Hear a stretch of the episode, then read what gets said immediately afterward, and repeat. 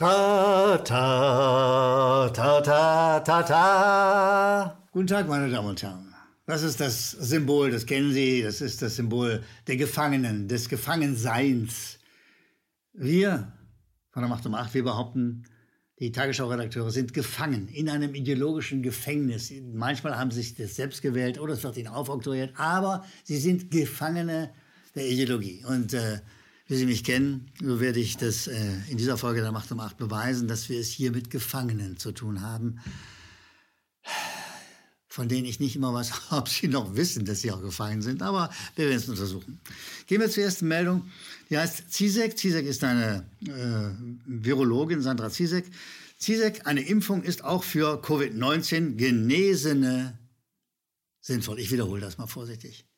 Für Covid-19 Genesene ist eine Impf Impfung sinnvoll. Das heißt also, du bist gesund, du bist genesen, also du könntest zum Beispiel eine, eine Covid-Erkrankung überstanden haben und bist jetzt genesen. So, übrigens, beim, beim äh, neuen Start sozusagen bildest du Antikörper, ja, so. Und den, diesen gesunden Leuten empfiehlt jetzt Frau Zizek, nochmal eine Impfung, weil vierfach genäht hält oder was auch immer sie sich dabei denkt. Siehst du, und jetzt kommt der Redakteur der Tagesschau, der im Ideologiegefängnis drin sitzt, ja, der kommt, ja, und der müsste sagen, warte mal, warte mal, ich breche mal aus der Ideologie aus, dass alles, was von oben kommt, richtig ist und untersucht das doch mal. Und dann würde er feststellen, Frau Zizek äh, hat von der Johanna Quandt Stiftung, Sie wissen, die, die Quandt Stiftung gehört zu den reichsten Familien, die kommt aus der reichsten Familien äh, Deutschlands, äh, nach Antragstellung eine Fördersumme von 250.000 Euro bekommen. Also für 250.000 Euro muss eine alte Dame lange stricken. Ja? So, die bekommt die mal eben. Und wer ist die Quandt Stiftung? Die Quandt, Familie Quandt. Das war eine Familie, die mit den Nazis eng versippt war und die ihr Vermögen bei den Nazis gemacht haben. Die verlängern jetzt diese Nazi-Geschichte, indem sie Leute finanzieren, die für die Pharmaindustrie fordern, noch mehr Impfung, noch mehr Impfung, immer mehr Impfung, weil das wird, sei sinnvoll. Das ist natürlich völliger Unsinn. Es ist geradezu gefährlich. Beim, beim Gesunden bildet man Antikörper, die wiederum streiten sich mit äh, einer neuen Impfung.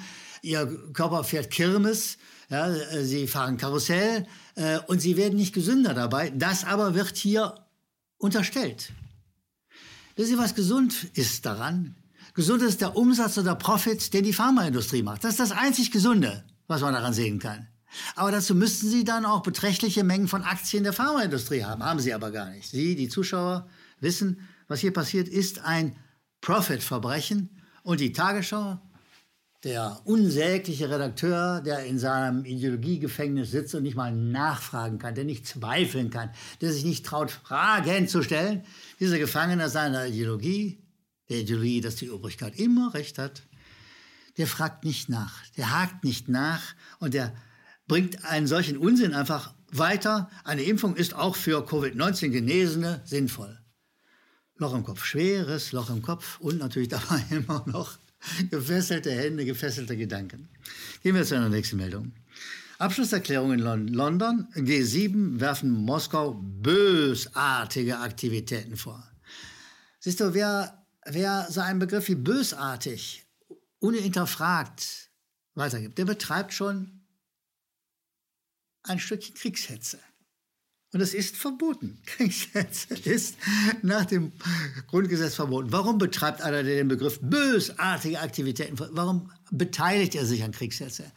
Weil das ist die letzte Stufe. Wenn der Feind bösartig ist, dann muss er bekämpft werden. Das ist wie bösartiges Ungeziefer so ähnlich. Ja? So, Bösartige, düstere Feinde müssen bekämpft werden. Siehst du, es geht hier darum, dass Moskau bösartig ist. Das bringt der ideologisch völlig gefangene Redakteur der Tagesschau ohne ein bisschen nachzuhaken, ein bisschen nachzufragen und vor allen Dingen ohne mal im Grundgesetz nachzugucken. Da ist nämlich etwas ganz eindeutig. Da ist im Grundgesetz liegt fest, wonach sich das deutsche Volk zu unverletzlichen und unveräußerlichen Menschenrechten als Grundlage jeder menschlichen Gemeinschaft des Friedens und der Gerechtigkeit der Welt bekennt. Das ist Grundgesetz. Das ist das Friedensgebot des Grundgesetzes.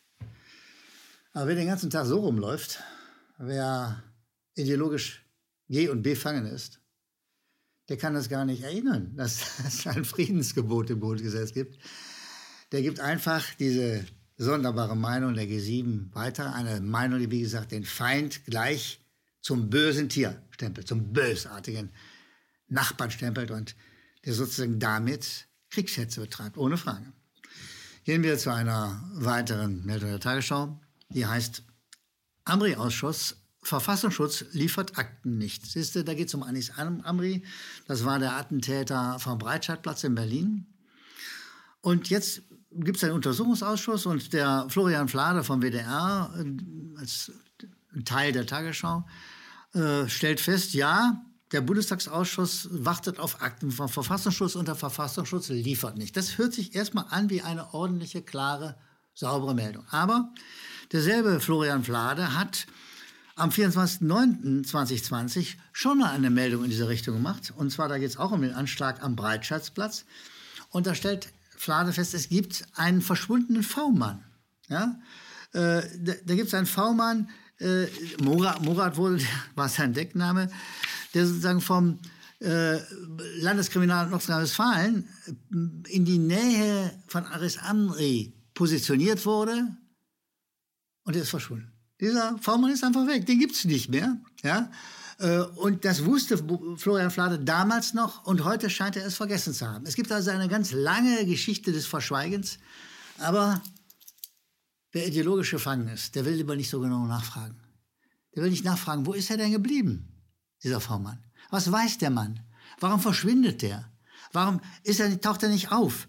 Warum ist jemand, der offensichtlich zehn Monate vor dem Anschlag gesagt hat, es gibt einen, demnächst einen Anschlag. Wo ist der Mann und warum taucht er nicht auf? Das wäre die Aufgabe eines Redakteurs, dessen Kopf nicht ideologisch gefesselt ist.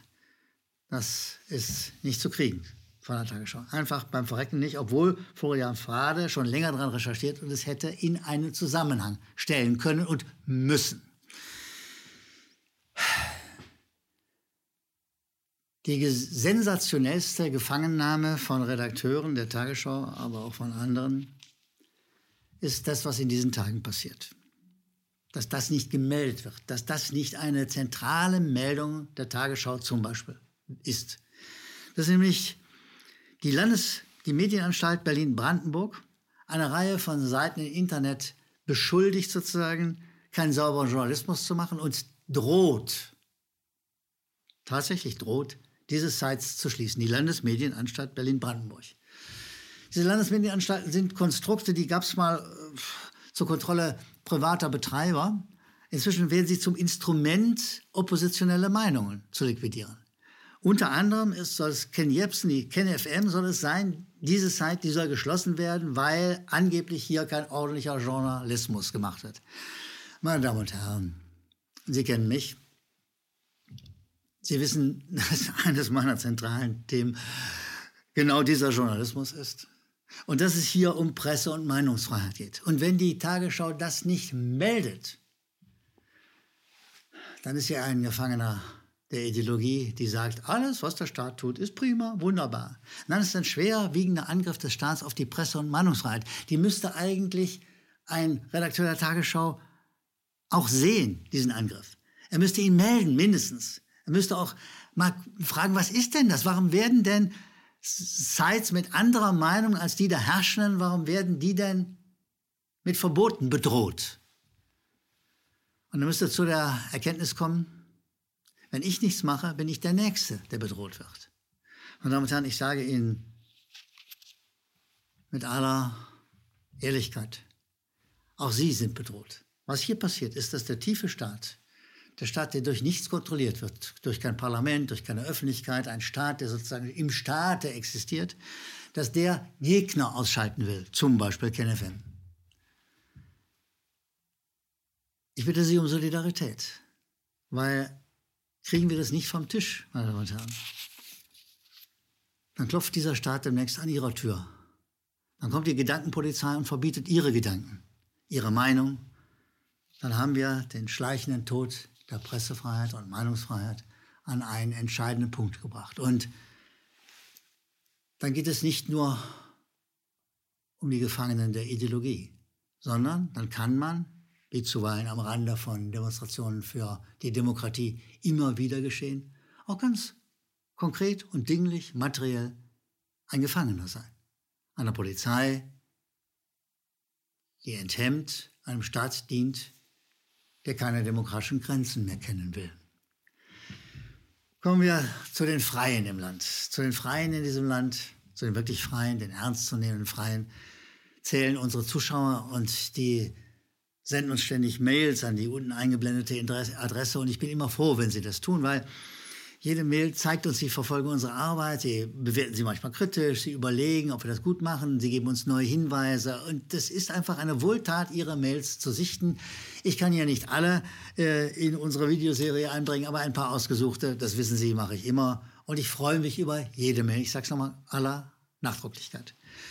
Den ersten, den ich erwähne, ist Jerome Berger. Jerome Berger sagt, schönen Dank, liebes Team von KenFM und der Macht um 8. Äh, und er sagt, es gibt jetzt ein Verbrechen das, äh, äh, an unseren Kindern, das gerade passiert. Und er meint die permanenten Schulschließungen, die Liquidierung des, äh, des Unterrichts, des Bildungsanspruchs. Alles das, was sozusagen eine Errungenschaft der Aufklärung war, wird gerade mit Füßen getreten und getreten werden unsere armen Kinder. Hier ist ein ganzer Jahrgang, der verloren geht und verloren gegangen ist, von dem wir auch nicht wissen, wie wir das wieder einholen können. Und deshalb sagt Herr Jerome Berger, er hat einen Brief an die GEW geschrieben. Die GEW ist die Gewerkschaft Erziehung und Wissenschaft. Da sitzen eigentlich die Lehrer drin, sind eigentlich die Lehrer drin organisiert, die unsere Kinder verteidigen sollen, die ihnen nicht nur was beibringen sollen, sondern sie auch behüten sollen. Diese Lehrer aber, sagte diese GEW, die Lehrergewerkschaft, die machen einfach mit. Die dulden das alles. Manche finden es sogar richtig gut. Ich weiß nicht warum und Jerome Berger weiß es auch nicht, dass er hat einen Brief geschrieben und äh, sagt, Sie müssen, Sie, die Lehrer und Lehrerinnen, Sie müssen Ihrer Verantwortung nachkommen. Nicht nur dem Bildungsauftrag, sondern Sie sollen sich zwischen unsere Kinder und einen Staat stellen, der unsere, die Kinderrechte mit Füßen tritt und eine ganze Generation bildungsmäßig verkommen lässt. Jerome Berger, natürlich haben Sie recht. Wir sehen das durchaus ähnlich. Aber ich will einen Punkt hinzufügen, den Sie nicht erwähnen. Es gab gerade einen Ärztetag. Ärzte, Leute, die einen Eid geschworen haben, den Hippokratischen Eid, nachdem der Arzt der Gesundheit seiner Patienten verpflichtet ist. Und dieser Ärztetag fordert, ich muss mich beim Verlesen dieser Meldung festhalten, damit ich nicht vor Wut ins Mikro beiße. Dieser Ärztetag fordert eine umfassende Covid-19-Impfung von Kindern und Jugendlichen. Unsere Kinder, unsere Jugendlichen sollen mit diesem unvalidierten, hoppla hopp entwickelten Dreckszeug geimpft werden. Das verlangt der Ärztetag. Das ist ein Verbrechen, meine Damen und Herren. Ein Arzt, der so etwas fordert, ist ein schmutziger, hinterhältiger, gemeiner Verbrecher, der einen Anschlag auf unsere Kinder verüben will. Sehen Sie, Jerome Berger, so richtig Ihr Brief an die GEW ist, wir unterschreiben das selbstverständlich. Und wir finden auch Ihre Forderung, dass die GW öffentlich diskutieren soll. Die soll sich um das Kindswohl kümmern. Das finden wir alles sehr, sehr richtig. Aber begreifen Sie bitte, dass wir weit über die Lehrer hinaus jetzt inzwischen auch noch Ärzte sehen müssen, die an Verbrechen gegen unsere Kinder beteiligt sind. Und ich sage, da bin ich sicher. Ich weiß nicht wann. Aber der Tag wird kommen, an dem die Verbrechen auch und gerade an unseren Kindern vor Gericht kommen. Und dann wird es andere Gefangene geben. Nicht die ideologisch Gefangenen. Es wird ernsthafte, dingliche, materielle Gefangene geben müssen, die am Verbrechen gegen unsere Kinder beteiligt sind. Der nächste Zuschauer ist der Jos Schmidt. Der zitiert eine Zeile aus dem Lied von Bab. Das ist diese kölsche Band mit der, an der Spitze mit äh, Niedeggen. Die hat mal gesungen, Arschu, Zeng auseinander. Und er sagte, ich lach mich tot. Ich übersetze die Zeile aus dem Rheinischen mal ins Deutsche, also Arsch hoch, Zähne auseinander. Er sagt, erhebt euch, hat Niedegen mal gesagt, ist länger her. Äh, erhebt euch, äh, äh, macht das Maul auf, lasst euch nicht alles gefallen, sagt diese Zeile eines sehr schönen Lied, Kölschen Lieds der Band Bab und des Sängers Niedegen. Und äh, Jo Schmidt sagt, Das ist ihm alles, er, er will von denen eigentlich nichts mehr wissen. Ob äh, Grönemeyer, Campino, Smudo, Westernhagen, der ja mal Freiheit, Freiheit gesungen hat, äh, ob Niedegen, die alle hätten was sagen müssen und sie schweigen, sagt er. Und das ist etwas, was er unerträglich findet. Und, lieber Jus Schmidt, da stimmen wir Ihnen zu, wir finden es auch unerträglich. Und deshalb haben wir äh, schon anderen Künstlern die Möglichkeit gegeben, vor unseren Kameras ihre Meinung zu sagen. Und wir werden das auch weiter tun. Wir wissen, dass Kunst und Kultur ein wichtiger Hebel sein können. Wir haben das jüngst bei den Videos der Schauspieler gesehen. Ein wichtiger Hebel sein können, gesellschaftliche Prozesse zu bewegen. Und ich will mich bei diesen mutigen Schauspielern, die sich per Video gemeldet haben, gegen das Corona-Regime gemeldet haben, noch einmal herzlich bedanken. Ich weiß, dass manche ihre Videos wieder zurückgezogen haben und ich kann es verstehen. Es geht darum, arbeiten zu können. Und wir leben in einem Land, wo du, wenn du nicht die Drecksmeinung einer Drecksregierung vertrittst, sehr schnell Berufsverbot bekommen kannst. Gehen wir zu einer weiteren Meldung, äh, nein, zu einer weiteren Zuschauerpost.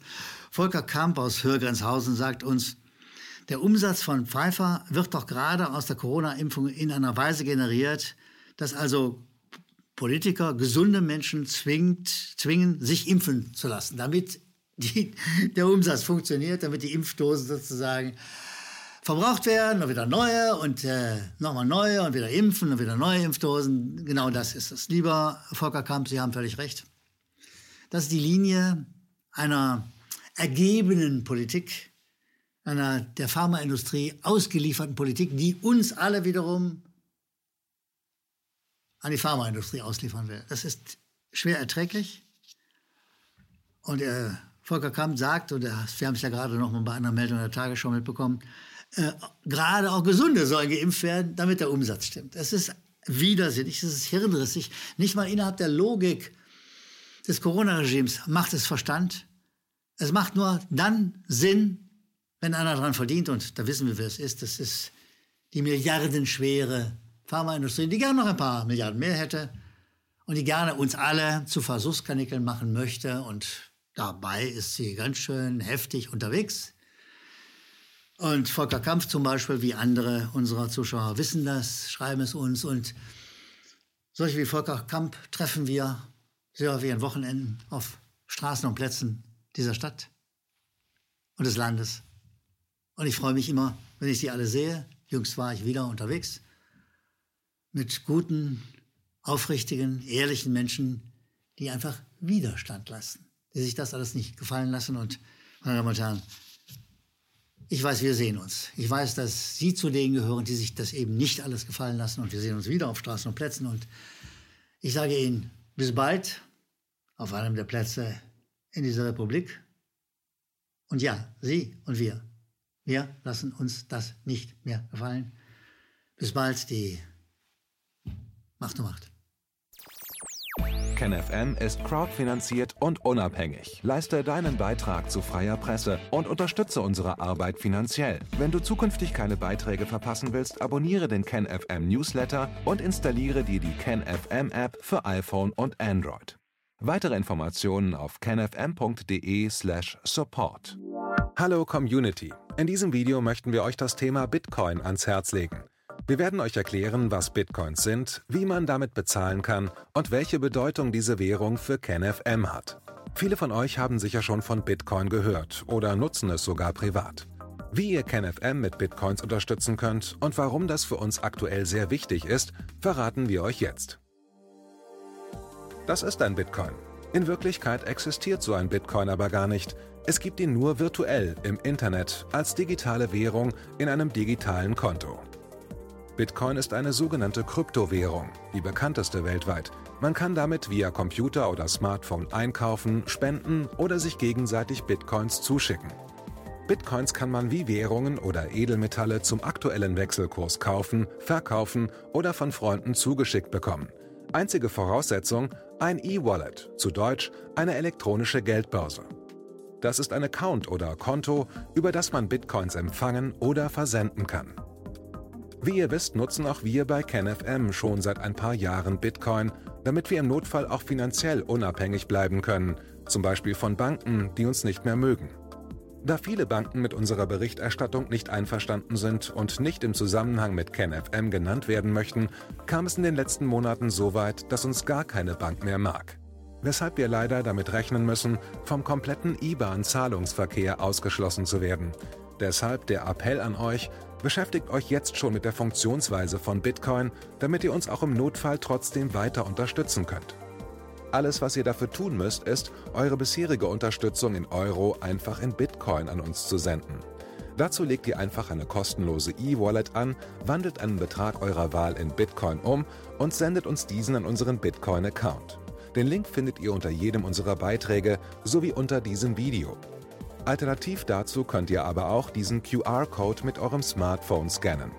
Übrigens, eine detaillierte Schritt-für-Schritt-Anleitung haben wir zum Nachlesen für euch schon einmal vorbereitet. Ihr findet sie auf canfm.de/bitcoin. Ob Bitcoin oder Kryptowährungen wirklich die Zukunft des Geldes sind, wissen wir nicht.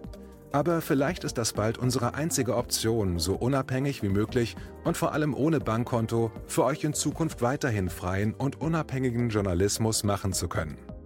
Wir hoffen sehr auf eure Unterstützung und sagen jetzt schon tausendmal Danke. Euer Team von KenFM.